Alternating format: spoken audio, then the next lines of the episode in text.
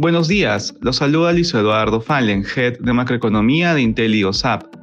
El día de hoy, martes 12 de julio, los mercados alrededor del mundo muestran resultados mixtos, mientras los inversionistas evalúan cuál será el rumbo de la economía a nivel mundial. De manera particular, en Estados Unidos los futuros americanos trazan con rendimientos mixtos, mientras los inversionistas evalúan el deterioro de las perspectivas económicas a nivel global que llevaría a que la Fed suba tasas de interés solo el primer trimestre del próximo año para luego comenzar a bajarlas. Hoy las tasas de interés retroceden, con la tasa del bono del Tesoro americano a 10 años en 2.94, dándole un respiro a las acciones tecnológicas del índice Nasdaq. En la eurozona, las bolsas europeas muestran resultados negativos.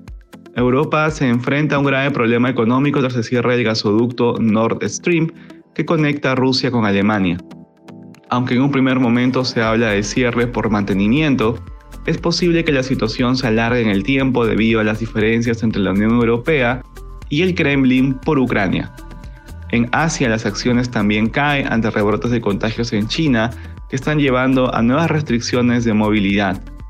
Respecto a commodities, el precio del oro retrocede durante la jornada, por su parte, el precio del cobre cae ante la posibilidad de mayores restricciones en China. Finalmente, el petróleo disminuye, ubicándose alrededor de los 100 dólares el barril WTI. Gracias por escucharnos. Si tuviera alguna consulta, no duden en contactarse con su asesor.